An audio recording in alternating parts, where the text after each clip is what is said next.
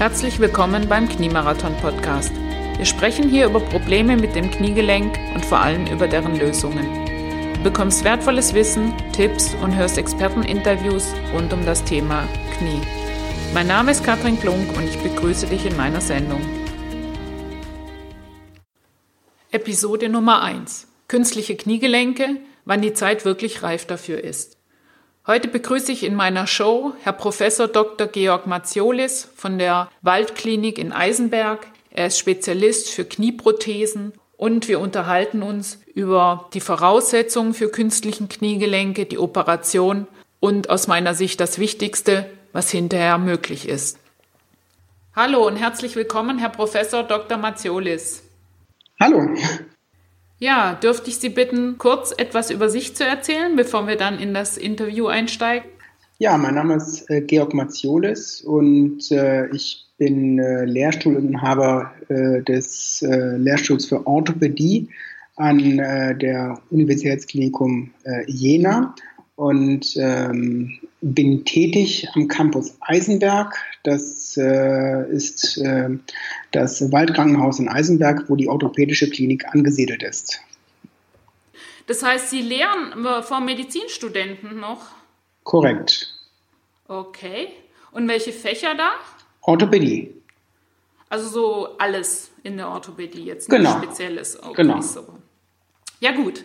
Wir haben ja im Vorgespräch vereinbart, dass wir uns über Endoprothetik unterhalten. Jetzt ist das ja erstmal so ein Wort, wo der normale Mensch, der vorher damit nie zu tun hat, sich wenig drunter vorstellen kann. Dürfte ich Sie bitten, mal kurz zu sagen, was das Fachgebiet alles beinhaltet? Äh, Endoprothetik, das sind Kunstgelenke. Ähm, das äh, ist seit vielen Jahrzehnten etabliert. Das heißt, seit vielen Jahrzehnten werden erfolgreich Kunstgelenke vor allen Dingen an Hüfte und Kniegelenk eingebaut, ähm, aber in äh, den letzten Jahrzehnten auch äh, an Sprunggelenk, Schultergelenk, Handgelenk zum Beispiel auch. Das heißt also, dass heutzutage die Möglichkeit besteht, Gelenke, die zerstört sind, durch künstliche zu ersetzen. Und das ist Endoprothetik. Okay, also so das, was im, im Volksmund unter dem künstlichen Kniegelenk läuft. Richtig. Und Sie haben sich aufs Kniegelenk spezialisiert. Richtig. Aha. Und was für Operationen machen Sie da hauptsächlich?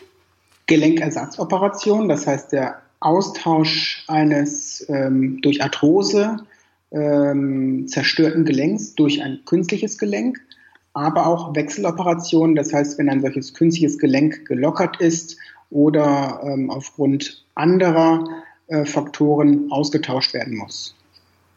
Und machen Sie jetzt hauptsächlich künstliche Kniegelenke oder auch noch andere Knieoperationen? Vor allen Dingen künstliche Kniegelenke.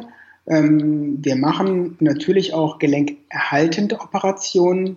Ähm, darunter fallen alle Operationen, die bei Gelenkverschleiß äh, versuchen, das künstliche Gelenk zu verhindern. Das heißt, äh, man versucht durch Korrektur der Beinachse ähm, die Belastung so einzustellen, dass die Arthrose möglichst gebremst wird und der Patient noch viele Jahre ohne ein künstliches Kniegelenk auskommt. Wie kommt man drauf, sich auf künstliche Kniegelenke zu spezialisieren? Worin liegt für Sie persönlich der Reiz in dieser, genau in dieser Operationsart? Zunächst einmal macht es Spaß. Äh, das ist ähm, dann äh, ein Gelenk, was ähm, sehr komplex ist, was sehr hohen Belastungen ausgesetzt ist. Und vor allen Dingen ist es ein Gelenk, wo wir noch lange nicht am Ende der Fahnenstange sind. Das heißt, wo noch eine Menge Verbesserungspotenzial bei den Operationstechniken und bei den Implantaten besteht. Und äh, das ist ja auch gerade äh, Kern der Aufgabe ähm, eines Lehrstuhls, dass man durch Forschung das Fach weiterbringt und äh, Dinge verbessert. Okay, spannend. Kommen wir sicher im Verlauf des Interviews noch dazu. Das interessiert mich selber auch sehr. Lassen Sie uns kurz vorher noch so ein bisschen klären. Künstliches Kniegelenk ist ja nicht gleich künstliches Kniegelenk. Da gibt es ja auch unterschiedliche Arten. Würden Sie mal diese Gelenke kategorisieren? Ja, also äh, man unterscheidet Teilersätze von der sogenannten Totalendoprothese, ähm, auch TEP abgekürzt. Teilersätze. Das sind ähm, in der Regel ähm, der, äh, die sogenannte Schlittenprothese. Das heißt, dass der meist innere Gelenkanteil ersetzt wird. Äh, in selteneren Fällen der äußere Gelenkanteil. Ähm, in noch selteneren Fällen wird hinter der Kniescheibe das Gelenk ersetzt. Ähm, und äh, es gibt auch Implantate, die das kombinieren, also wo der innere Gelenkanteil und ein Kniescheibenersatz äh, durchgeführt wird. Davon unterschieden werden die äh, sogenannten Totalnoprothesen, wo das gesamte Kniegelenk ersetzt wird mit oder ohne Ersatz der Kniescheibe. In Zahlen ausgedrückt ähm, ist es so, dass in Deutschland etwa 85 bis 90 Prozent aller Ersatzoperationen Totalprothesen sind. Äh, entsprechend 10 bis 15 Prozent äh, sind äh, Teilersatzprothesen und bei denen gliedert sich, gliedert sich das äh, so, dass über 90 Prozent die innere Gelenkseite betreffen und äh, etwa 10 Prozent die äußere Gelenkseite. Wenn man jetzt erst einen Teilersatz hat, ist dann später ein Wechsel auf eine Vollprothese möglich? Auf jeden Fall. Okay, das heißt, es wird so in Stufen gemacht, wenn möglich. Jein. Ähm, das ist aus meiner Sicht die falsche Herangehensweise. Warum? Äh, eine Teilprothese sollte keine, keine, kein Zwischenschritt sein. Es ist mitnichten eine wesentlich kleinere Operation und auch der Anspruch an das Implantat sollte eben keine Lösung auf Zeit sein, sondern auch dieses Implantat sollte, wenn möglich, 20 oder 30 Jahre halten. Und man weiß auch, dass die Ergebnisse einer Wechseloperation von einem Teilersatz zu einer Vollprothese schlechter sind als die Ergebnisse einer Vollprothese. Das heißt, ähm, man erkauft sich äh, möglicherweise ähm, neben der zweiten Operation auch ein schlechteres Langzeitergebnis nach dem Wechsel. Deswegen also Teilprothese nur dann sinnvoll, wenn wir davon ausgehen, dass sie lange hält und eben nicht nur ein Zwischenschritt zur Vollprothese ist. Wie sieht denn, also ich meine, so eine Prothese ersetzt ja sozusagen äh, den Knorpel, das ist klar. Wie sieht es aus mit den Kreuzbändern? Bleiben die erhalten bei so einer Prothese? Äh, unterschiedlich. Da sind wir jetzt auch schon bei den Prothesendesigns. Ähm, es äh, gibt äh, Prothesen, die ersetzen beide Kreuzbänder. Ähm, die werden weltweit gesehen am häufigsten eingebaut. Dann gibt es Prothesen, die ähm, ersetzen nur das vordere Kreuzband. Das heißt, das vordere Kreuzband wird entfernt bei der Operation, das hintere Kreuzband wird erhalten. Diese Prothesen werden äh, in Deutschland vor allen Dingen äh, gerne eingebaut. Und es gibt neuerdings wieder Prothesen, die beide Kreuzbänder erhalten. Sowas gab es vor 30 Jahren äh, schon mal. Das erfährt jetzt wieder eine Renaissance, aber äh, in sehr, sehr geringen Fallzahlen. mit diesem Design müssen wir neue Erfahrungen sammeln. Und was war der Grund, warum man sich damals von diesem Design verabschiedet hat? Man sagt so schön heterogene Ergebnisse. Das heißt, das heißt, äh, es gab durchaus sehr gute Ergebnisse und es gab auch sehr schlechte Ergebnisse und es hat sich in der Masse nicht durchgesetzt. Also die Ergebnisse waren eben nicht von jedem reproduzierbar. Gut, da kommen wir zum nächsten. Es geistert ja immer wieder so durch die Medien, dass in Deutschland zu viel und zu früh operiert wird. Also insbesondere auch künstliche Kniegelenke. Deshalb meine Frage, Wann ist Ihrer Meinung nach die Zeit wirklich reif für ein künstliches Kniegelenk? Ganz einfache Antwort, äh, wenn der Patient äh, es sagt. Äh, es ist letztlich ähm, eine Operation, die ähm, in den allermeisten Fällen nur den Zweck dient, die Lebensqualität zu steigern. Also von wenigen Ausnahmen abgesehen, ähm, hat die Operation zum Ziel, Schmerzen zu lindern, die Funktion zu verbessern und äh, Beweglichkeit wiederherzustellen. Und äh, da ist der Leidensdruck so individuell unterschiedlich zwischen den Patienten, äh, dass die Entscheidung, wann der rechte OP-Zeitpunkt ist, nur der Patient selbst treffen kann. Das heißt, es ist auf keinen Fall eine Operation, äh, zu der der Orthopäde äh, raten sollte, nach dem Motto, wenn man das jetzt nicht macht, dann verpasst man einen Zeitpunkt und wären Sie mal bloß früher gekommen. Äh, das gilt für die äh, Knieendoprothetik nicht. Es gibt aber, das muss man hinzufügen, äh, so ein paar ähm, Faktoren, die kann der Patient selber durchgehen, anhand derer man sich orientieren kann, ob der Zeitpunkt der nun gekommen ist. Ähm, das ist eine zunehmende Verringerung der Gehstrecke. Ähm, aber wie gesagt, das ist individuell. Es gibt Patienten, die stört es, wenn sie nach 20 Kilometer Dauerlauf Schmerzen kriegen. Andere ähm, haben eben erst Probleme, wenn sie keine 100 Meter mehr schaffen. Äh, das ist der Ruhe- und der Nachtschmerz. Ich glaube, das gilt für alle Menschen. Das heißt, wenn man nachts nicht mehr einschlafen kann vor Schmerzen oder wach wird mit Schmerzen, dann ist das ein äh, Zeichen, dass eine OP äh, angezeigt äh, wäre. Äh, und das ist die regelmäßige Schmerzmitteleinnahme. Denn Schmerzmittel bekämpfen am Ende des Tages die Symptome, haben ihrerseits aber Nebenwirkungen. Und ähm, kurzfristig sind Schmerzmittel, die auch alle entzündungshemmend sind, eine wunderbare Sache und feste Säule der konservativen Therapie. Aber wenn man sie langfristig nimmt und ohne Schmerzmittel nicht mehr auskommt, hat man eben die Nebenwirkungen, die man sich dauerhaft auch einkauft damit. Habe ich Sie richtig verstanden? Das heißt, also wenn ich jetzt äh, zur Kategorie super leidensfähig gehöre und ich das wirklich rausziehe bis zum geht nicht mehr, habe ich vom Operationsergebnis keinerlei Nachteile. Ähm, nee, nicht ganz. Ähm, da muss man ähm, eins zur Kenntnis nehmen und das gehört mit zur Patientenaufklärung. Ähm, medizinisch schadet man sich erstmal nicht damit. Okay. Also das ist korrekt. Aber man weiß, dass ähm, der Hauptprädiktor, das heißt der Faktor, der am meisten das Ergebnis nach der Operation beeinflusst, ist die Funktion vor der Operation.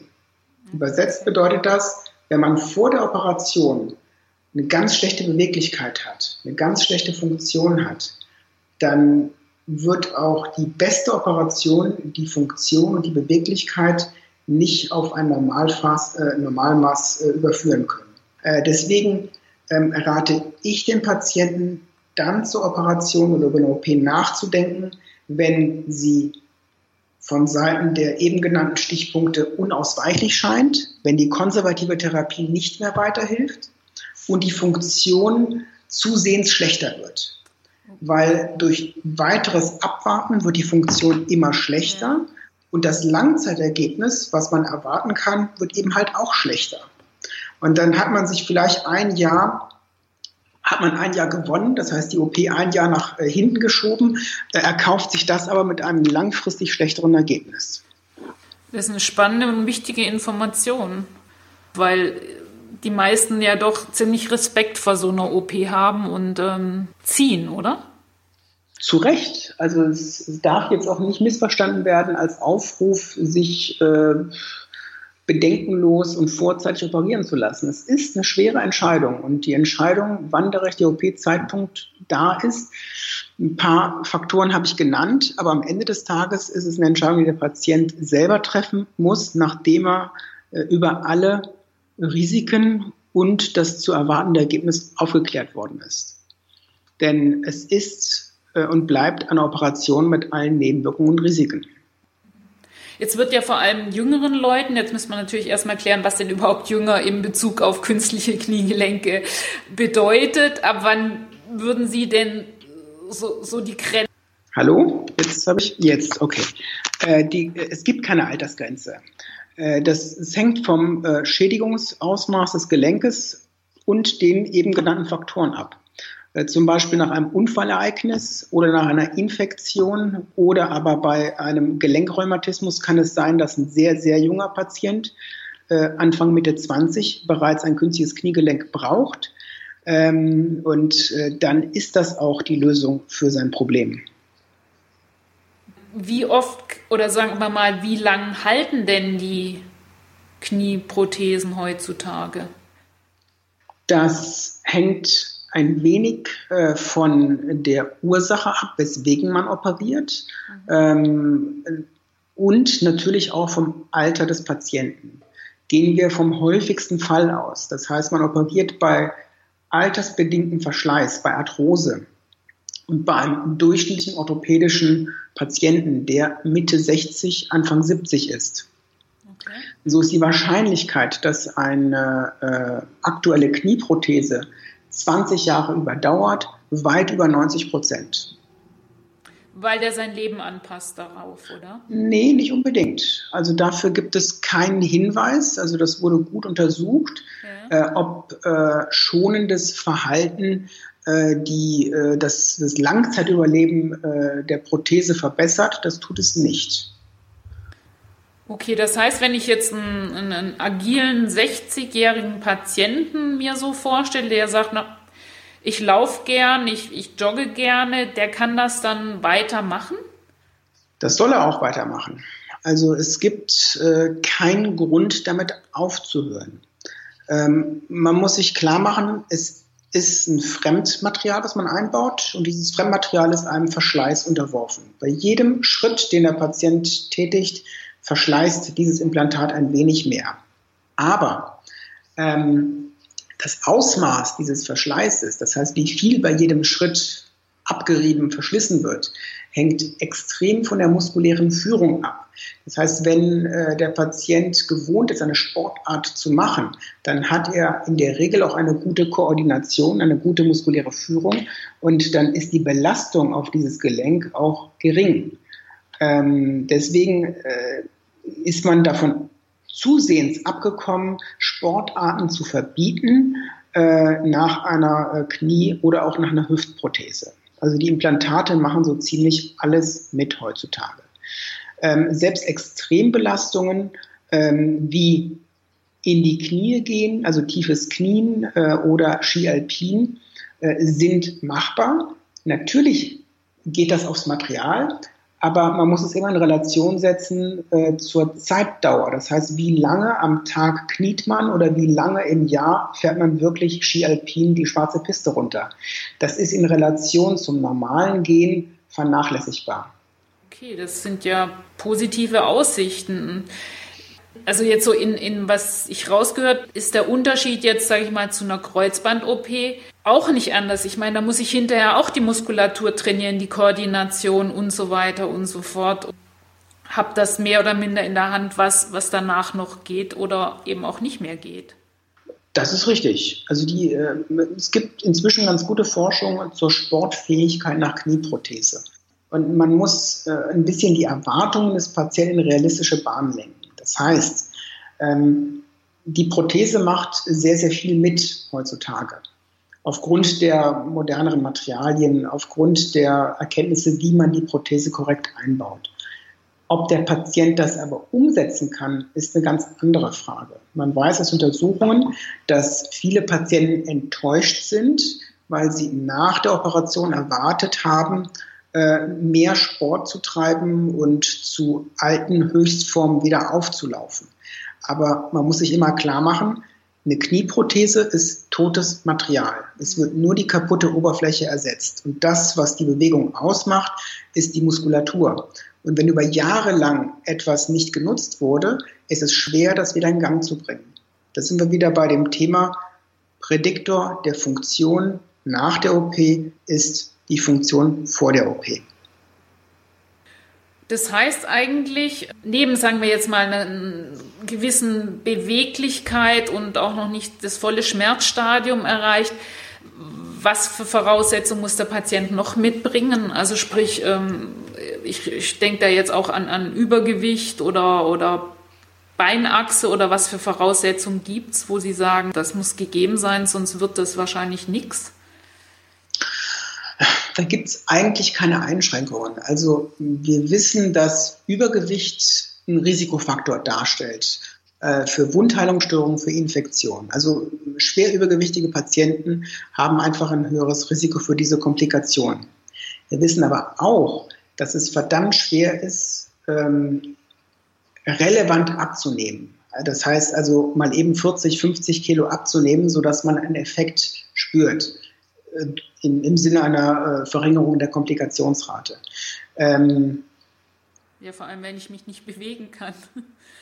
Das, das kommt dazu. Es ist zurzeit total kontrovers, ob es Sinn macht, vor einer Operation überhaupt ähm, durch eine Diät oder durch eine Operation Gewicht abzunehmen, ob das wirklich von Vorteil ist oder nicht. Manche Studien sagen ja, andere sagen nein. Das mag daran liegen, dass äh, durch das Abnehmen äh, der Körper in eine Stresssituation versetzt wird und dann längere Zeit braucht, bis er sich an äh, das neue Gewicht gewöhnt hat, weil eben das Fasten an sich Stress ist. Und Stress wiederum ist schlecht fürs Immunsystem, sodass der Vorteil durch das geringe Gewicht möglicherweise aufgewogen wird durch den Abnehmstress. Das mag so ein bisschen diese, diese Diskrepanz der Daten erklären, äh, warum äh, nicht äh, durchgehend gezeigt wird, dass Abnehmen vor einer Operation sinnvoll ist.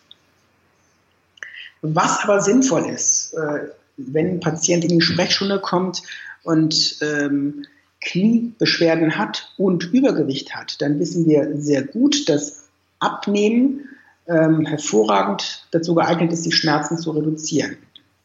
Man kann sich klar machen, dass jedes Kilogramm, äh, was man mit sich führt, ungefähr dreifach auf das Kniegelenk wirkt. Das heißt, die Kräfte zwischen Oberschenkel und Unterschenkel betragen beim normalen Gehen ungefähr das Dreifache des Körpergewichtes. Okay. Ich frage deswegen so nach und ich finde es jetzt sehr spannend, was Sie sagen. Also vor allem interessant, dass so diese psychische Komponente auch mal mit reinkommt, weil meines Erachtens spielt die in der Reha eine ziemlich große Rolle, eben über die Ausschüttung von Hormonen und wie viel Stress ich in der Reha habe und ähm, verzögert Wundheilung und so weiter und so fort, dass Sie das ansprechen. Was mich noch interessieren würde, Sie haben vorher gesagt, also es gibt praktisch kein Limit für junge Patienten, vor allem nach Unfällen und so weiter. Gibt es ein Limit nach, sage ich jetzt, im Alter, wo Sie sagen, nee, ist, ist dann da auch nicht mehr möglich oder die Risiken sind zu hoch. Ähm, wie ist da Stand der Dinge? Also nach Alter in, in Jahreszahlen gibt es kein Limit. Ähm, nach Risiken äh, ist es eine individuelle Abwägung. Das heißt, äh, es gibt Patienten, die äh, derart äh, schwer krank sind, weil sie Nebenerkrankungen haben, dass sie äh, eine hohe Wahrscheinlichkeit haben, die Operation nicht zu überleben. Beispiel Leberzirrhose, Beispiel schwere Herzinsuffizienz. Und äh, da das Ziel der Operation, wie ich ja eingangs sagte, eine Verbesserung der Lebensqualität ist, muss man eben abwägen, was kann der Patient gewinnen, Verbesserung der Lebensqualität, und welches Risiko geht er dafür ein? Das heißt, wie hoch ist die Wahrscheinlichkeit, dass er diesen Eingriff nicht überlebt? Äh, das muss nicht und ist auch meistens nicht an Jahreszahlen gebunden, sondern eher an Nebenerkrankungen, an, die, an den Diagnosen, die der Patient sonst noch so mit sich bringt. Aber es ist eigentlich eine Rarität, äh, dass äh, einem Patienten von einer Knieprothese abgeraten wird aufgrund solcher schwerer Nebenerkrankungen, weil die OP an sich ist relativ schonend und die Narkoseverfahren, die wir heute zur Verfügung haben, sind auch relativ schonend. Trotzdem, es bleibt eine Abwägung. Ja, nehmen wir mal den Fall an. Also ich habe mich durchgerungen. Ich äh, sehe, es gibt nichts anderes mehr und ich würde gern mir ein künstliches Kniegelenk machen. Jetzt ist ja immer so die Frage von Patientenseite, ja, wo gehe ich denn dahin? Wie finde ich denn jemand, der das kann? Wo, wie sollen Ihrer Meinung nach Patienten vorgehen? Am einfachsten fragen Sie erstmal den Arzt Ihres Vertrauens. Ähm, das heißt, wenn Sie äh, beim Hausarzt äh, mit Ihrem Problem sind, fragen Sie Ihren Hausarzt, äh, wo er Sie hinempfiehlt. Wenn Sie beim Orthopäden sind, fragen Sie Ihren behandelnden Orthopäden. Und dann, und dazu rate ich unbedingt, holen Sie sich eine Zweitmeinung ein. Das heißt, wenn Ihnen ein äh, Arzt, Querstrich Operateur, eine OP ans Herz legt, äh, holen Sie sich eine Zweitmeinung von einem anderen Arzt ein, äh, ob er das genauso sieht oder eine alternative Therapie vorschlägt. Und dann am Ende müssen Sie die Entscheidung für sich treffen, ob Sie sich operieren lassen wollen und wenn ja, wo. Jetzt pauschal zu sagen, suchen sich eine Klinik, wo mindestens so und so viele Eingriffe gemacht werden oder ein Operateur, wo mindestens so und so viele Eingriffe gemacht werden, ähm, ist schwierig. Am Ende muss Vertrauen da sein zum äh, Behandler, die Aufklärung muss ordentlich sein, sodass eben der Patient sich gut aufgehoben fühlt. Mhm. Was ja schwierig ist für den Patienten zu beurteilen, es gibt ja unterschiedliche Hersteller von Prothesen. Sie haben es eingangs erwähnt. Mal wird das Kreuzbandshintere erhalten, mal nicht. Ist, ist das für, für das Outcome der Operation so entscheidend oder kann ich sagen, nee, wenn die Operation optimal verläuft, spielt es im Endeffekt weniger eine Rolle, ob das jetzt die Prothese vom Hersteller X oder Y ist? Ähm, letzteres ja. Ähm, das heißt, es ist bei den heutigen Implantaten, wenn man zumindest die großen Hersteller nimmt, sind die Ergebnisse äquivalent. Es äh, ist, äh, ist, die Unterschiede liegen eigentlich im Detail und äh, alle großen Hersteller haben äh, verschiedene Implantatvarianten im Portfolio, eben halt mit oder ohne Kreuzbandersatz, äh, viele mit oder ohne äh, rotierende Plattformen. Ähm, es, also die verschiedenen Designvarianten haben die Hersteller im Portfolio, so äh, dass es am Ende des Tages keinen großen Unterschied macht, äh, welchen Implantattyp man wählt. Die haben natürlich ihre spezifischen Vor- und Nachteile. Da kann man sich auch informieren beim äh, Operateur. Und äh, ich würde dringend dazu raten, dass man ähm, dem Operateur nicht vorschreibt oder nahelegt, ein Implantat zu nehmen, das er nicht gewohnt ist. Denn die besten Ergebnisse gibt es immer dann, wenn der Operateur das macht, was er am besten kann. Ist nachvollziehbar. Kommen wir so ein bisschen weg von, von heute und hier. Wo sehen Sie denn die Endoprothetik jetzt speziell im Knie in den nächsten Jahren, Jahrzehnten? Wo geht der Trend hin? Der Trend geht in ähm, Richtung Individualisierung, und zwar in jeglicher Hinsicht. Ähm, wir haben die letzten Jahrzehnte perfektioniert, die Implantate in einer sehr reproduzierbaren Art und Weise einzubauen, die im Schnitt auch sehr gute Ergebnisse liefert, wie die gutes, guten Langzeitresultate und auch die guten Funktionen belegen. Aber wir können bei weitem nicht alle Patienten damit zufriedenstellen. Etwa 20 Prozent der Patienten sind mit dem OP-Ergebnis unzufrieden, also jeder fünfte Patient. Äh, und äh, damit muss man zur Kenntnis nehmen, dass man jedem fünften Patienten mit OP-Technik und Implantat heutzutage noch nicht gerecht wird. Äh, und es gibt gute Hinweise, in den letzten, sagen wir mal, fünf Jahren entdeckt, dass individuelle Positionierung der Implantate und wahrscheinlich auch individuelles Design der Implantate helfen, diese Zahl der unzufriedenen Patienten zu senken. Das heißt, dass die zu besseren Ergebnissen führen. Macht auch irgendwo Sinn, wenn ein Mensch über 70 Jahre äh, O-Beine hatte, ähm, ist es schwer vorstellbar, dass das für die Weichteile gut ist, wenn laut OP-Anleitung das Bein äh, kerzengerade eingestellt wird. Nur das ist heute das, was empfohlen ist. Das ist heute das, worauf wir uns beziehen können mit den guten Daten. Äh, und wir sind zurzeit in einer Phase, wo wir die Grenzen austasten und gucken, wie viel ähm, Fehlpositionierung äh, in Anführungszeichen, das heißt, wie viel restliches O- und X-Bein ist tolerabel oder ist sogar vorteilhaft für den Patienten. Wir sind äh, in der Phase festzustellen, welches Implantatdesign ist vielleicht für den einen oder anderen Patienten günstiger. Ich glaube kurzum, dass wir in zehn Jahren nicht mehr die Implantate von der Stange haben werden, sondern ein größeres Portfolio, möglicherweise von der Stange, aber ein größeres Portfolio. Äh, und ich glaube auch, dass wir die Positionierung der Implantate, das heißt, wie sägt man den Knochen zurecht und wie baut man es denn konkret ein, individualisieren werden. Das heißt, nicht gleich für alle Patienten. Okay, spannend. Jetzt sind mir dazu gleich mehrere Fragen eingefallen. Erstens würde ich gerne nochmal auf die Gründe der Unzufriedenheit eingehen. Was hören Sie denn da so, wenn die Leute sagen, es ist nicht so, wie ich mir das vorgestellt habe? Also die äh, klassischen Aussagen sind Spannungsgefühl ums Knie, so als wenn eine Manschette ums Knie gelegt ist, als ob das eng ist. Ähm, es fühlt sich komisch an. Ähm, es ist nicht mein eigenes Gelenk. Das sind so Aussagen, die dann kommen. Es ist gar nicht so sehr, äh, dass es ständig wehtut oder dass äh, bei bestimmten Bewegungen Schmerzen provoziert werden. Äh, das sind Zustände, die relativ leicht einer Ursache zugeordnet werden können. Ähm, aber dieses, dieser allgemeine Schmerz oder dieses allgemeine enge Gefühl oder Einklemmungsgefühl, ähm, das ist schwer zu adressieren. Also da finden wir in vielen Fällen die Ursache nicht.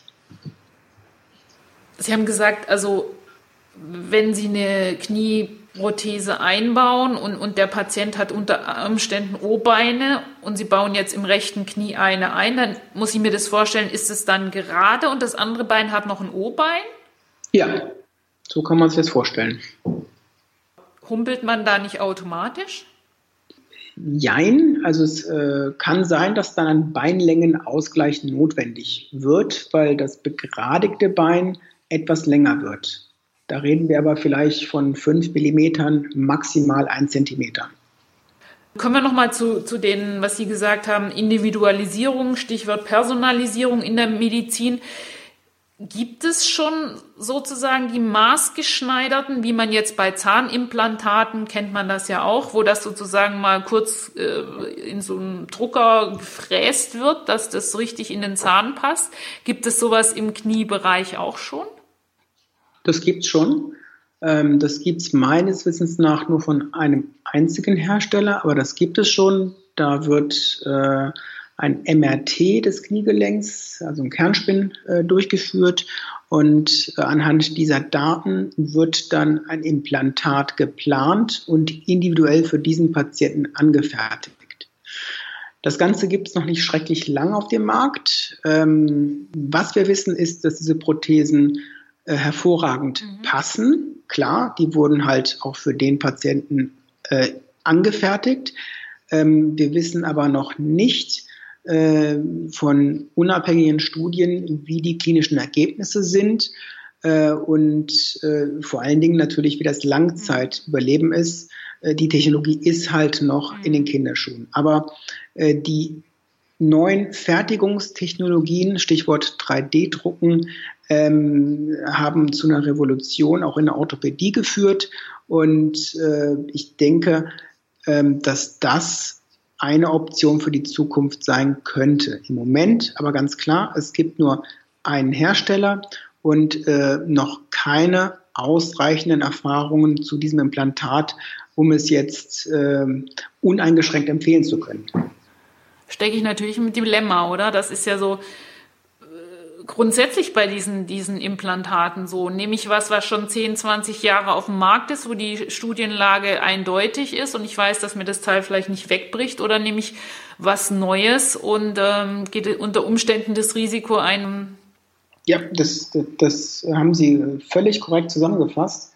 Äh, also mein alter Chef äh, hat dazu gesagt, äh, das älteste Implantat für den jüngsten Patienten, weil man beim ältesten Implantat einfach weiß, äh, wie das äh, Langzeitüberleben ist. Und ähm, klar ist das irgendwo innovationsfeindlich, aber ich wehre mich ein wenig dagegen, dass wir die neuen Technologien immer für den jungen, aktiven Patienten äh, nehmen, weil äh, gerade der junge aktive Patient hat ein hohes Risiko, dass es äh, fehlschlägt, weil die Belastung einfach höher ist. Und gerade der junge aktive Patient muss noch eine Menge Jahre mit diesem Implantat zurechtkommen. Ähm, also es ist, es ist eine Gratwanderung. Also äh, und wir haben auch gelernt, dass bereits geringe äh, Modifikationen in der Prothetik erhebliche Auswirkungen haben können. Das heißt, also diese Vermutung, naja, wir haben ja nur ein wenig was geändert, da wird schon nicht viel anders bei rauskommen, äh, ist leider nicht zulässig. Abschließend die Frage, wie oft kann man denn so eine Prothese wechseln? Ganz schwierige Frage. Also ähm, in manchen, manche Patienten äh, haben noch im Kopf, das ginge ein oder zweimal. Also faktisch beliebig oft. Entstehende Knochendefekte sind heutzutage kein großes Problem mehr. Also wir sind im Knochendefektmanagement äh, durch die äh, modernen Implantate und Möglichkeiten äh, von Augmentaten, Cones, Sleeves und was es alles gibt, äh, sind wir schon extrem gut geworden. Das heißt, äh, ein Implantat kriegt man am Ende des Tages immer verankert. Das, was limitiert, sind die Weichteile und die Infektion. Äh, das heißt, wenn der Streckapparat, das heißt äh, der, der Oberschenkelstrecker äh, nicht mehr funktioniert, das kann nach zehn Wechseloperationen der Fall sein, dass dann irgendwann der Streckapparat immer mehr geschädigt wurde, dann hilft die schönste Prothese nicht mehr, weil sie nicht mehr bewegt werden kann. Und äh, das nächste Problem, die Infektion. Jeder Wechseleingriff hat ein immer höheres Infektionsrisiko, sodass irgendwann einfach kumulativ durch die Anzahl der Wechseloperationen wird irgendwann eine Bakterie reinkommen äh, und äh, dann ist die Katastrophe perfekt. Also das limitiert eher die Wechseleingriffe. Aus der Praxis will ich behaupten, dass sicherlich drei, vier, fünf Wechseleingriffe relativ problemarm möglich sind. Problemlos wäre vermessen. Super, danke. Würden Sie noch kurz unserem Zuhörer erklären, wieso ein Streckapparat plötzlich irgendwann sagt nach mehreren Operationen, ich mag jetzt nicht mehr? Bei jeder Operation wird der Streckapparat in Mitleidenschaft äh, gezogen. Das heißt, äh, man geht äh, mehr oder weniger durch den Streckapparat durch in das Gelenk hinein. Es gibt verschiedene Zugangswege, aber am Ende ist es so, dass jeder der Zugangswege den Streckapparat mehr oder weniger kompromittiert. Und äh, das, was man gelernt hat, ist, dass das Kniescheibenband was eben zwischen der Kniescheibe und dem Unterschenkel zieht, mhm. ähm, bei Wechseloperationen ähm, oder Nachwechseloperationen häufig vernarbt und verkürzt. Und es ist eigentlich äh, eher die Regel als die Ausnahme, dass nach der vierten oder fünften Wechseloperation dieses Band extrem verkürzt ist und äh, damit die Beweglichkeit äh, einschränkt. Ja, mir war es nochmal wichtig, darauf einzugehen, weil ähm, das höre ich auch immer wieder von meinen Bloglesern, dass sie das immer sehr isoliert sehen, nur das Knie, aber denen gar nicht klar ist, dass diese ganze Struktur, vor allem die Weichteilstruktur drumherum mit jeder zunehmenden Operationsanzahl mit geschädigt wird. Unbedingt. Und das ist ja nicht nur so bei äh, künstlichen Kniegelenken, das ist bei jeder Knieoperation so. Völlig korrekt. Gut, super. Ich ähm, möchte jetzt eigentlich nur noch abschließend eine Frage stellen. Mhm. Und zwar, ähm, gibt es noch irgendwas, was Sie sagen, jo, das haben wir jetzt nicht besprochen, wobei ich jetzt gleich sage, ich bin jetzt bewusst nicht auf Komplikationen und Nachbehandlung eingegangen, weil dazu möchte ich gerne einen eigenen Podcast machen, sondern jetzt wirklich mal so mhm. Operationen, was vor der Operation passiert und äh, welche Möglichkeiten es gibt. Was Sie sagen, ey, das würde ich gern noch dem Zuhörer mitteilen. Ich glaube, wir haben die wesentlichen Dinge eigentlich alle angesprochen. Okay, super. Dann bedanke ich mich recht herzlich für die Zeit und die interessanten Einblicke. Ich danke Ihnen.